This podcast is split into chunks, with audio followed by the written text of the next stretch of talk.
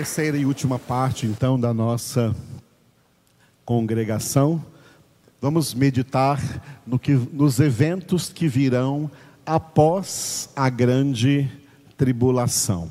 Depois que passarem os sete anos da grande tribulação, nós teremos o milênio. Milênio que também é chamado de o reino milenar de Cristo, tá? É o que nós lemos em Apocalipse capítulo 20, do versículo 1 até o versículo 6. E no final desse milênio vai acontecer o juízo final. O juízo final é o juízo dos ímpios, o juízo de todos aqueles que morreram, viveram na terra e morreram em estado de condenação eles sairão, as almas deles serão tiradas do inferno, receberão seus corpos de volta. Essa será a segunda ressurreição, a ressurreição dos ímpios, e eles comparecerão diante do juízo do grande trono branco, onde o Pai estará sentado para confirmar o julgamento de condenação deles e eles serão então lançados de corpo e alma no lago de fogo e de enxofre. Então, os condenados que morrem hoje, o corpo é sepultado, mas a alma vai para o inferno. Na hora do juízo final, no fim do milênio, serão tirados do inferno porque vão ressuscitar a terra vai devolver seus corpos e eles comparecerão de corpo e alma, e depois do juízo serão lançados de corpo e alma no lago de fogo e de enxofre, lugar definitivo da sua condenação. Vamos ver primeiro o milênio. Características do reino milenar de Cristo. Nós vamos abrir aí somente no profeta Isaías, tá? Porque esse Miqueias aqui, 4 de 1 a 4, é igual ao Isaías 2 de 1 a 5, OK? Então quem tiver a Bíblia aí pode abrir no Isaías, capítulo 2, versículos de 1 a 5. Só para esclarecer primeiro uma coisa, tá? Por que Deus estabeleceu esse milênio? Por que depois da grande tribulação, dos sete anos de grande tribulação, vai haver o um milênio? O que, que vai ser nesse milênio aqui na terra? Aqui na terra, Deus vai trazer um modelo, um modelo do reino, do governo teocrático de Deus a terra viverá mil anos de teocracia. Durante o período que nós estamos vivendo, desde que Adão pecou até o fim da grande tribulação, é impossível ter uma teocracia na terra. O que, é teocracia? É um governo total de Deus na terra, no meio do povo que está vivendo na terra. O povo vivendo na terra, governado por Deus. Na teocracia, na teocracia, o presidente é Deus, o governante é Deus, o rei é Deus, o príncipe é Deus, o chefe é Deus. Não tem ninguém aí governando acima dele. Deus é o supremo governante em uma teocracia. Por causa do pecado dos homens, hoje a teocracia é impossível. Deus fez na história uma tentativa de criar uma teocracia, uma nação governada por Deus aqui na terra. Essa nação foi a nação de Israel, mas não deu certo. Essa teocracia em Israel durou poucos anos. Assim que na, nasceu a nação de Israel, depois que Josué liderou o exército de Israel, conquistando a terra de Canaã e distribuindo as terras entre as tribos de Israel, começou ali uma tentativa de Deus de fazer uma nação teocrática na terra. Não deu certo. Aquela teocracia fracassou, durou até o profeta Samuel.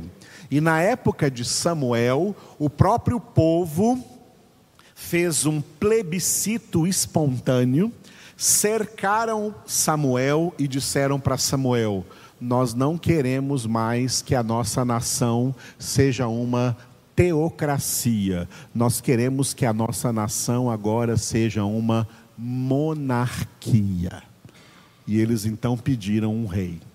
Samuel, que era um homem de Deus, ficou triste e Deus falou para Samuel: Samuel, não fique triste, porque não é a ti que eles rejeitam, é a mim que eles rejeitam. Deixa eles fazerem a monarquia deles. Israel é uma prova de que não existe, por causa do pecado dos homens, não existe ambiente para uma teocracia na terra em lugar nenhum. Por isso que na terra tem esses outros estilos de governo. O mais popular e mais famoso é democracia. Tá?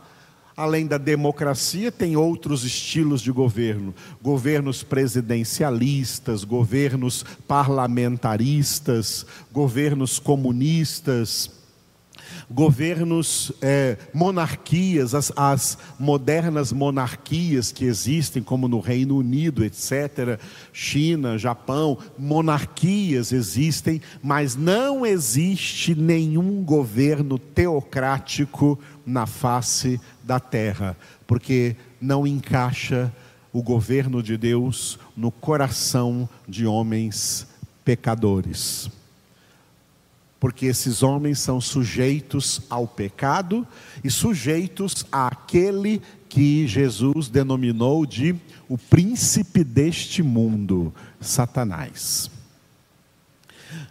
Durante o milênio, Satanás será aprisionado por mil anos. Serão mil anos de seres humanos vivendo na terra sem a presença do diabo e dos demônios, somente com Deus reinando sobre eles. Então Deus vai cumprir o seu propósito de fazer na terra um governo único, teocrático, uma teocracia, um governo de Deus nos mil anos depois dos sete anos da grande tribulação. Quais serão as características do milênio? Isaías 2, de 1 a 5. Palavra que em visão veio a Isaías, filho de Amós, a respeito de Judá e Jerusalém.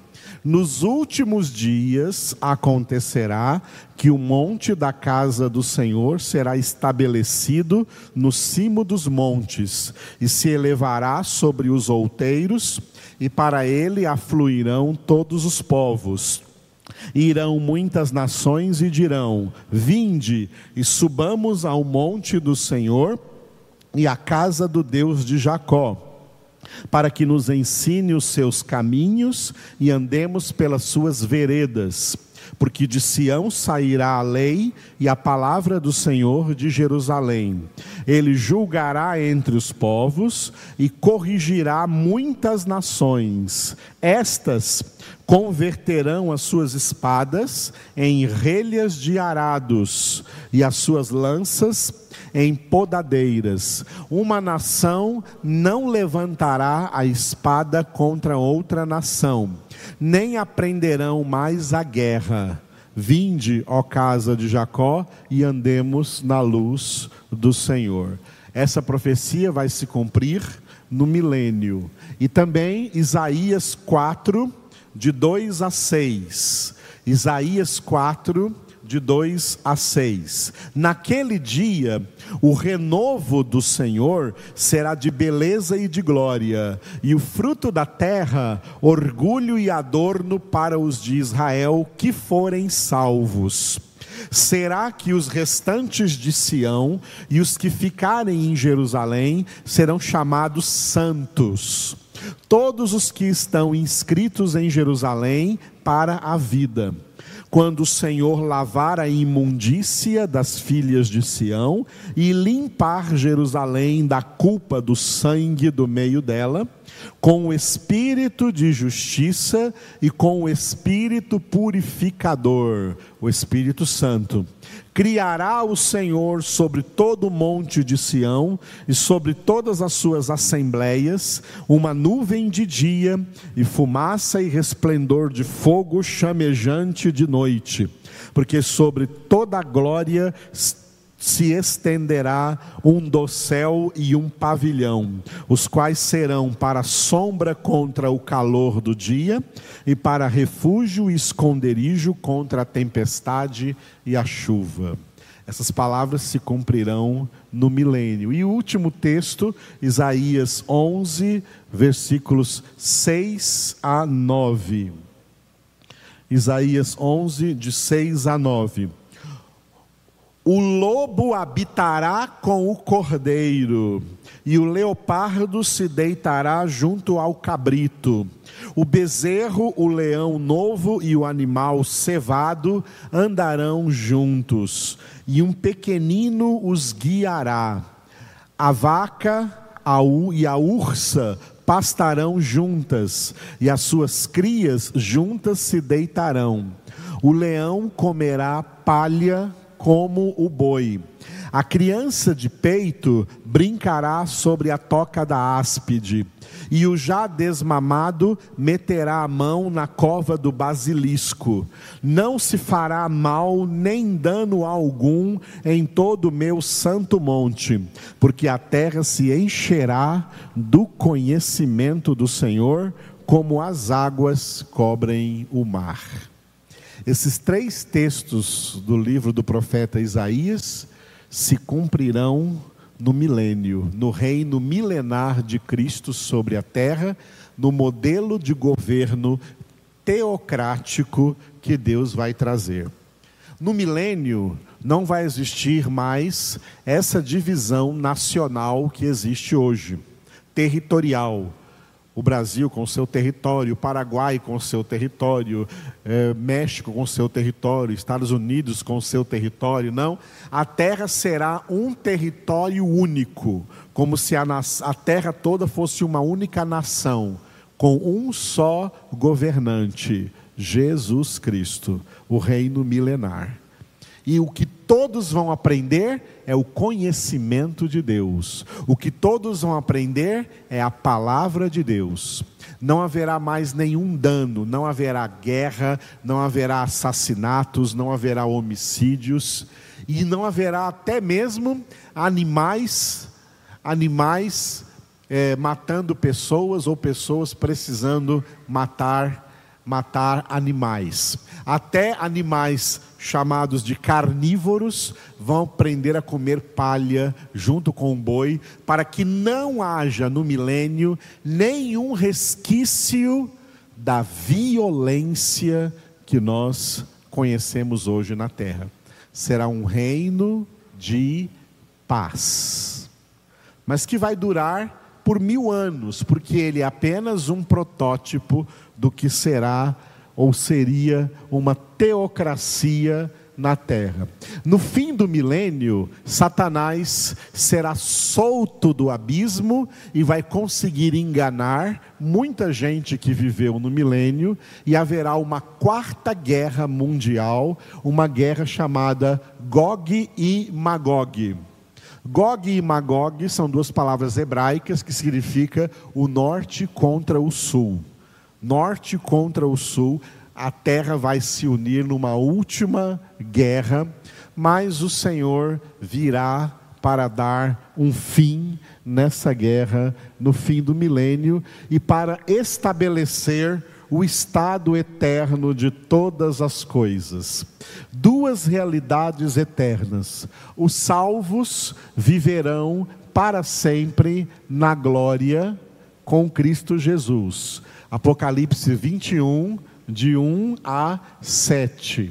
Enquanto que os condenados serão lançados no lago de fogo e de enxofre. Apocalipse 21, 8. Aonde todos viverão eternamente assim. Os salvos no céu, na casa do Pai, os condenados no lago de fogo e enxofre por toda a eternidade. Porque todas essas coisas estão profetizadas. Porque o homem é um ser que foi criado por Deus para viver para sempre, para existir para sempre. Amados, nós temos que aprender isso da Escritura. O homem é imortal. A morte física não é o fim, não é o fim da vida do homem. A morte física é apenas um estágio em que a alma do homem estará separada do corpo. Mas durante todo esse tempo em que a alma está separada do corpo, essa alma continua viva. O corpo é que voltou ao pó, porque tu és pó e ao pó retornarás. Mas a alma continua viva. A alma que se separou do corpo, que chegou na morte física em estado de salvação, essa alma vai para o paraíso. Não é ainda o céu definitivo, a casa do Pai, é o paraíso, o mesmo lugar para onde Jesus levou a alma do ladrão que foi morto na cruz. E Jesus disse: Hoje mesmo você estará comigo no paraíso. As almas dos condenados, elas vão para uma espécie de prisão de segurança máxima, que em hebraico se chama Sheol, em grego Hades, e em português morte. Dentro dessa prisão de segurança máxima, existe um lugar chamado inferno. O inferno recebe as almas das pessoas que morreram em estado de condenação. E já é um lugar de sofrimento. Mas, no fim dos tempos, como nós acabamos de ler, vão acontecer duas ressurreições. A primeira ressurreição, a ressurreição dos justos, cujas almas estão no paraíso. Eles vão ressuscitar para serem levados para a casa do Pai no céu. Lá no céu, agora, não tem homem nenhum. O único homem no céu é Jesus. Isso está escrito em João, capítulo 3, versículo 13. Ninguém subiu ao céu ainda, só aquele que desceu do céu, o Filho do Homem que está no céu. O único ser humano no céu é o homem Jesus, é Jesus como homem. Jesus que morreu na cruz, mas que já foi ressuscitado. Os outros, os salvos, estão esperando no paraíso. Só quando Jesus voltar, como ele disse em João 14, tá? eu voltarei, Jesus disse, eu voltarei e tomar-vos-ei comigo, para que onde eu esteja, estejais também vós. É aí que o céu, a casa do Pai, será povoada pelos salvos. Mil e sete anos depois, no fim do milênio, vem a ressurreição dos ímpios, que as almas estão vivas no inferno.